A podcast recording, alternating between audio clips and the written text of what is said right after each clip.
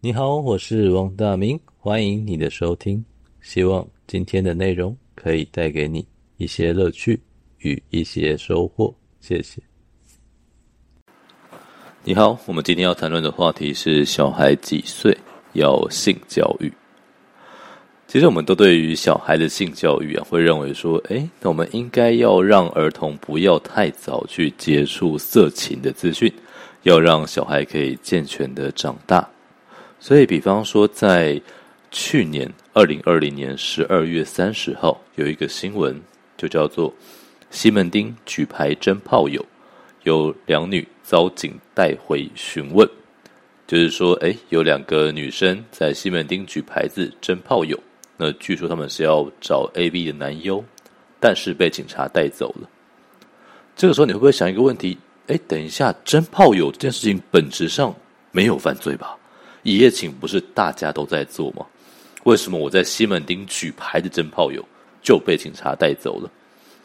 那最有可能发生的就是，因为这个行为可能会让儿童跟青少年接触到这个资讯，会带坏他们，所以这个行为是犯法的。我们叫儿少性剥削的条例。好，那这个时候你会想到一个更深层的问题，所以。没有这个西门町举牌征炮友，儿童跟青少年就不会接触到性的资讯吗？在同样二零二零年十二月二十五日，有一篇新闻，标题就是“什么小学生沉迷看 A 片”。对，不要怀疑，其实现在小学生很早就早熟了。如果你更好奇的话，在今年二零二一年的一月三号，有一个新闻标题，就是他的儿子跟他小六的女朋友聊天，然后那个情话绵绵，情话绵绵到说他的儿子其实只有国一，那个妈妈呀就觉得说，哇，你们这样搞下去，我是不是要很快就当阿嬷了？所以。你要真的觉得现在的小学生、现在的国中生真的不适合接触性的资讯吗？其实很难讲啊，很难讲啊。那我们来讲一下，说现在的小学生大概都在接触些什么呢？在今年二零二一年的一月七号，有一个 podcaster 叫“治疗师的便利贴”，他们上传了一集节目。叫做小孩整天抖音，家长如何应对？那他们是 fit 另外一个 podcaster 叫社群学什么派，就是来聊一下说现在的小学生在网络社群他们是怎么样去生活的。那里面就揭露一些非常有趣的资讯，比方说现在小学生平均每一个小孩。他们可以接触的社群平台是三点八个，那甚至这个数字应该是被低估的，因为平台可能是 Line 啊，可能是 WeChat 啊，可能是抖音啊，对不对？那随便举就有三四个可以举出来了嘛。重点是在教学现场，可能他们不想让父母知道他们在做什么，所以他们使用的账号，一个人有十个以上的账号，可能是常态。那这期节目我觉得非常的有参考价值，就是当我们用我们自己家长的心目去思考说，哦，小学生应该要怎样，应该要怎样的时候，有没有想过，在我们小时候可能连手机都没有啊，我们是要排队讲公用电话的呀。那现在的小学生呢，他们可能出生就是拿 iPhone 的时代啊。他们对于手机的操纵，对于社群媒体，对于网络，他们比我们这些家长更成熟啊！他们想要找到色情资讯，他们想要绕过色情管理员，他们拥有的方法也比我们这些家长多呀。那你怎么会觉得你可以管得住他们呢？我还记得有一次我在写文章的时候，在讲 podcast 的时候。有朋友回馈我说：“哎，为什么你在写文章跟讲 podcast，你不会特别去回避色情的议题？你会去讲，比方什么青山王绕境啊，你会去讲保险套啊，这样。”我就心想说，如果你真的跟现在的小孩有一点接触的话，你就会发现这些东西从他们来讲根本就是稀松平常的事情，而且我已经算是讲得非常的保守的一个人了。什么叫保守？比方说吧，在二零二零年七月十三号有一个新闻，标题是“国中生性行为近四成未避孕”，所以国健署表示，女性堕胎容易罹患子宫颈癌。国中生性行为没有避孕，你说你到底要多早去教小孩使用保险套？所以这个时候怎么讲？如果你家里真的有小孩，你可能会有一种很天然交战的感觉。到底你该不该跟小孩子讲这些东西？比方说，如果小孩子要看 A 片，你到底该不该让小孩看 A 片？其实这并不是一个很过分的话题。一样，在二零二零年十二月二十八号。有一篇新闻的标题就叫做“你认为十八岁以下应该如何学习性教育？”那在这个标题里面就有一份儿福联盟的统计报告，里面就有提到说，光是看 A 片这件事情，其实，在第一次接触到色情媒体，十二到十三岁就有两成的人说他看过。十到十一岁，十四到十五岁，也有一成的人说他看过。那性行为在高中的话，有一成的人说他们有性行为了。对，我们都知道，其实学生在面对这样子的统计，他可能会回答一个比较保守的答案。所以你说到底，学生、小学生或国中生多早？就在看 A 片了，我想这个问题可能会比我们想象的数字更加的多一些吧。那到底该什么时候教小孩性教育？说到什么时候应该要教小孩性教育，我们就聊一个法律用词吧。呃，你知道小孩子什么时候可以拿到国民身份证吗？就是身份证这个东西，几岁可以拿到？如果你真的去翻法条，它规定在户籍法第五十七条，它是这样写的：他说，如果你年满十四岁，你应该申请身份证；你未满十四岁，你得申请身份证。什么意思？在法律，应跟得啊，应就是你必须要做，得就是你可以选择做或不做。所以你的小孩。其实一出生，你也可以跟户政事务所要求这个小孩要身份证，你可以要求，你也可以不要求。但如果小孩长满了十四岁，你就必须要申请身份证。所以年满十四岁应申请身份证，未满十四岁得申请身份证。好，那请问你的小孩什么时候应该要性教育？什么时候？得性教育，这没有开玩笑的意思，要看你小孩或你们家的生长环境。在二零一八年十一月，有一个老师叫叶秉成，叶秉成其实也算是一个在网络上很有声量的老师了。那这位叶秉成老师，他就在二零一八年十一月四号在脸书发了一篇文章，叫做《关于性教不教》。他就在文章里面挑明的写说。很多家长认为，我们不需要教小孩性教育、性观念。中学的时候不要谈恋爱，上大学自然就会了。大学的时候不要谈性行为的观念，结婚自然就会了。就像从小不用教他怎么赚钱理财，长大自然就会。是这样吗？所以这位叶老师就在文章里面写到说：“哎，其实，在之前有一个林奕涵事件。”我想林奕涵事件很多人都知道，就是一个女学生被老师诱奸的新闻。那在那个事件，就有很多女生跳出来写文章，说：“诶，其实我也曾经有类似的经验啊，我也曾经有被性侵犯。”那他就提到说，有一个女生是这样写的，他说他小时候被性侵犯，对方呢触碰了他身体敏感的部位，那这个女生就出现了触电一般的反应，她觉得说自己应该是一个呃下贱的人吧，淫荡的人吧。不然为什么会有这样的反应？所以他并没有抵抗。那他既然没有抵抗，他最后当然就被人性侵犯了。那但是如果从生理学的角度，或你比较成熟一点，你大概都会知道，这个反应是身体正常的反应。你的敏感带被碰了，你当然会有反应啊。那没有人教过，所以小孩不知道。小孩不知道，所以最后被侵犯。而且被侵犯之后，觉得自己很下贱、很淫荡。如果你是这个小孩的父母，你会不会觉得好像哪里不太对？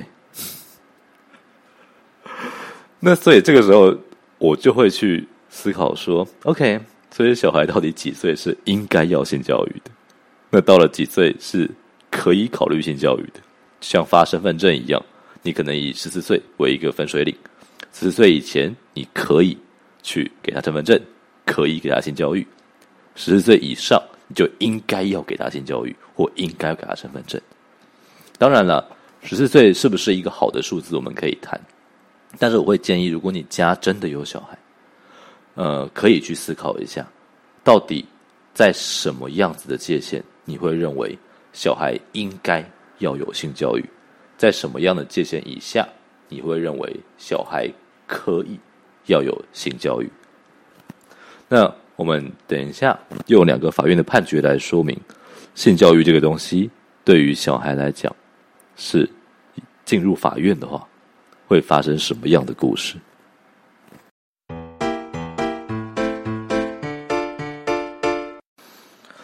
我们的刑法有一条罪叫奸淫幼童罪，规定在两百二十七条。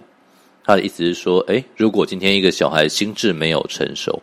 那不管他心里面是不是同意这个性交的，只要发生了关系，那跟这个小孩发生关系的人，他就应该要判刑，他就犯罪了。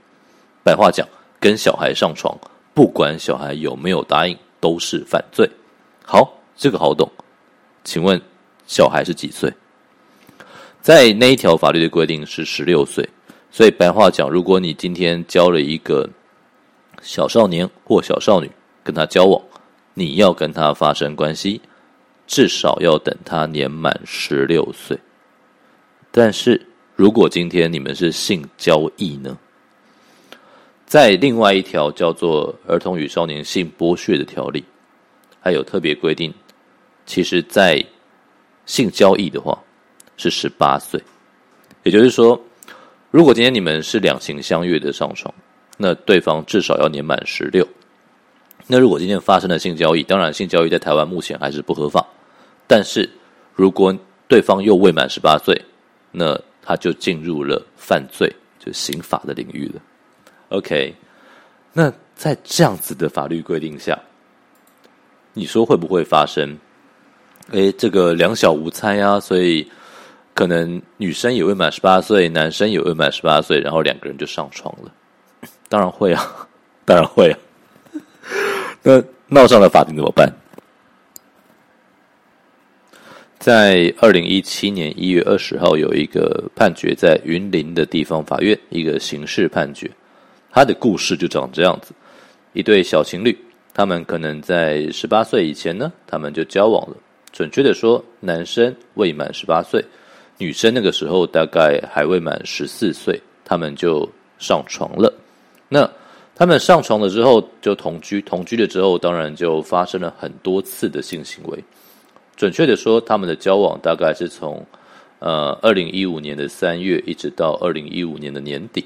那这个女生她的年纪大概就是从十四岁大概到十五岁这个年纪。那我们的刑法的线是这样画的：未满十四岁的人跟他性交，你会犯一种罪。你跟十四以上未满十六岁的人性交，你会犯另外一种罪，就这两个条文是分开的。所以呢，在他们小情侣的交往期间，这个检察官就估算了一下，说：“哎，你这个男生，因为男生他刚满十八岁，所以男生他在与小女友交往的时候，我们就计算你大概一天上床一次吧。那生理期来不算。OK，你跟小女友在未满十四岁的时候，你们就至少犯了五十次的奸淫幼童罪。那只要小女友满十四岁，你们又犯了一百九十六次的奸淫幼童罪。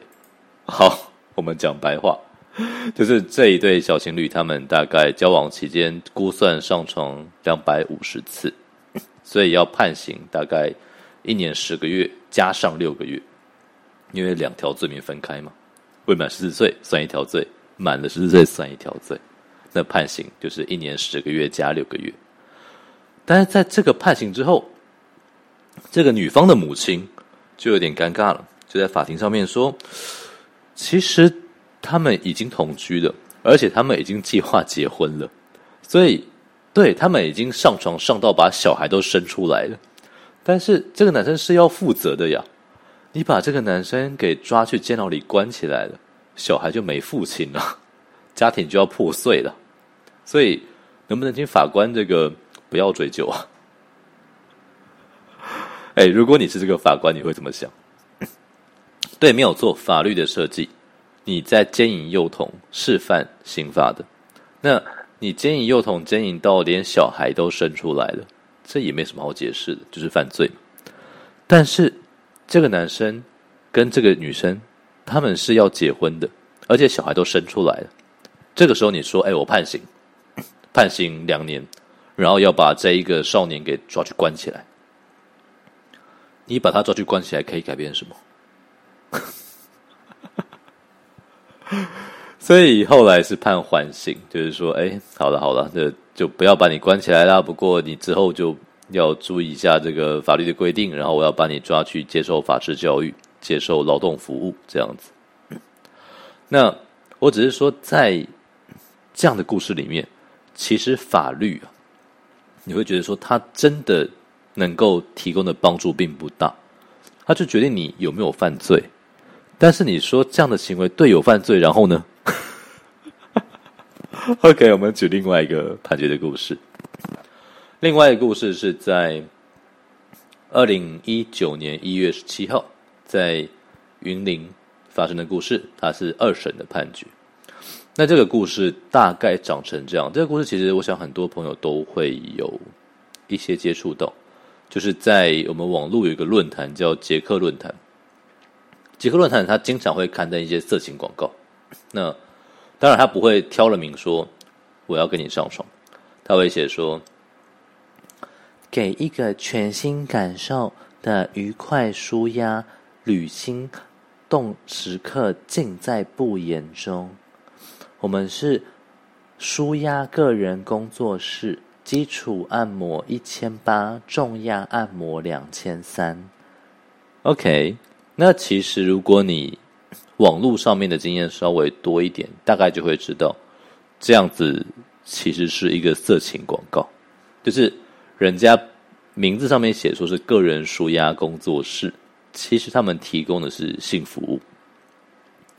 那检察官当然每天要接触这些东西，他们并不会不知道啊，所以他们就把这个广告词抓下来。当然，我猜想啊，是因为这个广告词写的实在太露骨了。它里面甚至有写到说，保证彻底放松，全力射射等你哦，这样子。或者说天冷了，给你温暖技术棒棒，火辣身材等你尝鲜，这样子。那所以实在太夸张了。那它里面使用的照片又是以女性的胸部为特写，穿着的低胸服装的女性照片，这摆了明就是性暗示嘛。那这样子有性暗示的广告放在网络上面，你说被儿童看到了怎么办？所以，检察官就起诉《儿童与少年性交易防治条例》，他认为说这个应该是一个性交易，没有错，它是性交易，但是这一个刊登广告的呃女子，她是成年女性。好，所以这边发生的一个问题在于说，请问一下，这个广告就算被儿童接触到了，到底是不是一个犯罪？这边有些比较细部的问题可以讨论，比方说，这个论坛它本身是有设计一个过桥页面，就是进网站的时候要点选说“我已满十八岁”。当然，我想我们都知道，你就算未满十八岁，你也可以点那个按钮。但是至少它有设计这个页面，它可以呃算是一部分的去防治青少年随便的逛进这个网站。那再来是什么？其实，在这个问题，法官的这个解释啊。是有分歧的，就是一审法官跟二审法官他们想到的事情不太一样。一审法官的想法是这样子，他说应该无罪。为什么无罪？在这个性交易的广告，第一个，它不一定是很明显的告诉他的性交易；第二个是，我们以儿童跟少年性剥削来讲，这个广告它针对的其实是成年男性，就是他希望成年男性来跟他发生性交易嘛。那在这个情况下，你说到底有没有剥削到儿童？你让儿童成为消费者，就是就算有一个未成年男性跑去这个担任他的恩客，担任他的消费者好了，这也不叫做剥削青少年啊，对不对？就让他们转大人嘛，登岛登岛郎是吧？所以法官就说，以儿童与少年性剥削来讲。我实在看不出来这样子的广告哪里剥削了儿童青少年呢？我看不出来啊。那在这个情况下，我实在就觉得说，这应该是无罪，这不应该说他有罪。因为坦白讲，成人跟成年间的性交易，它不是用刑法在处理的，它其实到现在为止是已经是用社会秩序维护法在处理的。它比较像是一个类似闯红灯这样子的行政的罚锾，就罚点钱这样子。那刑法是要让人坐牢的。那以这样子的广告或成年间的性交易来讲，其实不不太需要让对方坐牢。好，那这个故事打到了二审高等法院。高等法院的法官说：“诶，其实我们的法律规定所谓的。”儿童少年性交易防治条例或性剥削防治条例，这个东西其实并不是说儿童还要去区分他们是消费者还是他们是生产者，就是生产者叫做剥削，所以消费者不叫剥削。这个见解也实在是有点拗口。我们就是应该让儿童跟青少年不要接触到性资讯呢。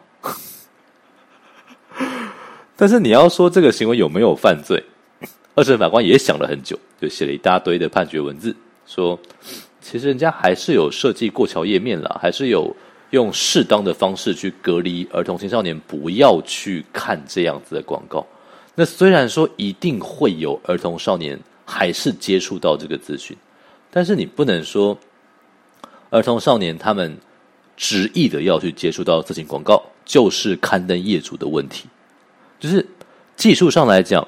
其实你不管怎么样去防堵，儿童他们都有能力翻过去看到这些广告的。儿童在网络上面的技术有时候是比大人更厉害的，所以你不能说儿童有能力看到色情广告，就一定是刊登广告的广告主犯罪了。你不能这样讲，所以还是判无罪，只是理由不太一样。那我只是用这一个故事，这个判决跟。就是跟你分享说，其实这个概念呢、啊，就算在法庭一样是有不同的想法，以及说我们到底要保护儿童到什么程度，其实，在法官的见解也是莫衷一是。你说到底性剥削，那是不是儿童当生产者才叫性剥削，儿童当消费者就不叫性剥削了？那你说适当的保护机制，是不是设计一个过桥页面？说，呃，我年满十八岁，按钮按下去，就叫做适当保护机制了？还是你一定要设计一个色情守门员，把儿童全部挡住，让他们不能浏览某些网站，才叫做适当保护机制？那如果儿童的技术很高，他们是个黑客，他们还是有能力看到呢？你要去判决这些广告主、这些业主防卫的不适当吗？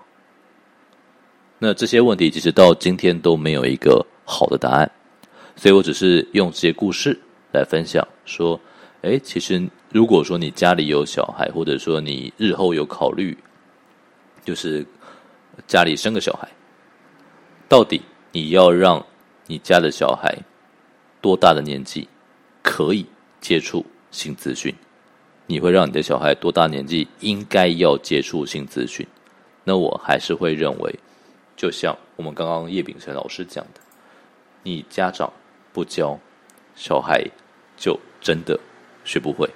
所以等他们学会的时候，可能已经遭受到性侵犯了。好，我是王大明，希望今天的分享可以带给你一些乐趣与一些收获。如果你喜欢我的节目，麻烦就是与我回馈。你可以追踪我的 IG，我的 IG 是汪大明 W A N G 点 D A 点 M I N G，欢迎追踪我的 IG。用私信与我分享与回馈，当然也欢迎在我的 Apple Podcast 给五颗星，都非常的感谢，感谢你的聆听，谢谢。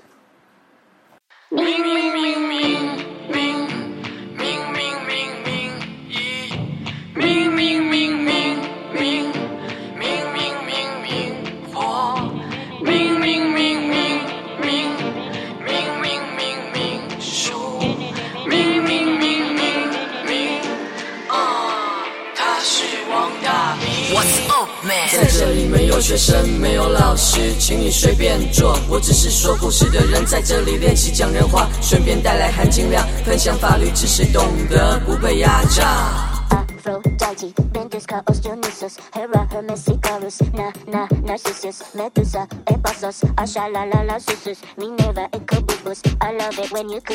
嘿，不要怀疑，是说律师有距离，拆下领带我也可以那么不正经。什么言论自由，要懂得靠边走，乖乖坐好，让我给你露一手。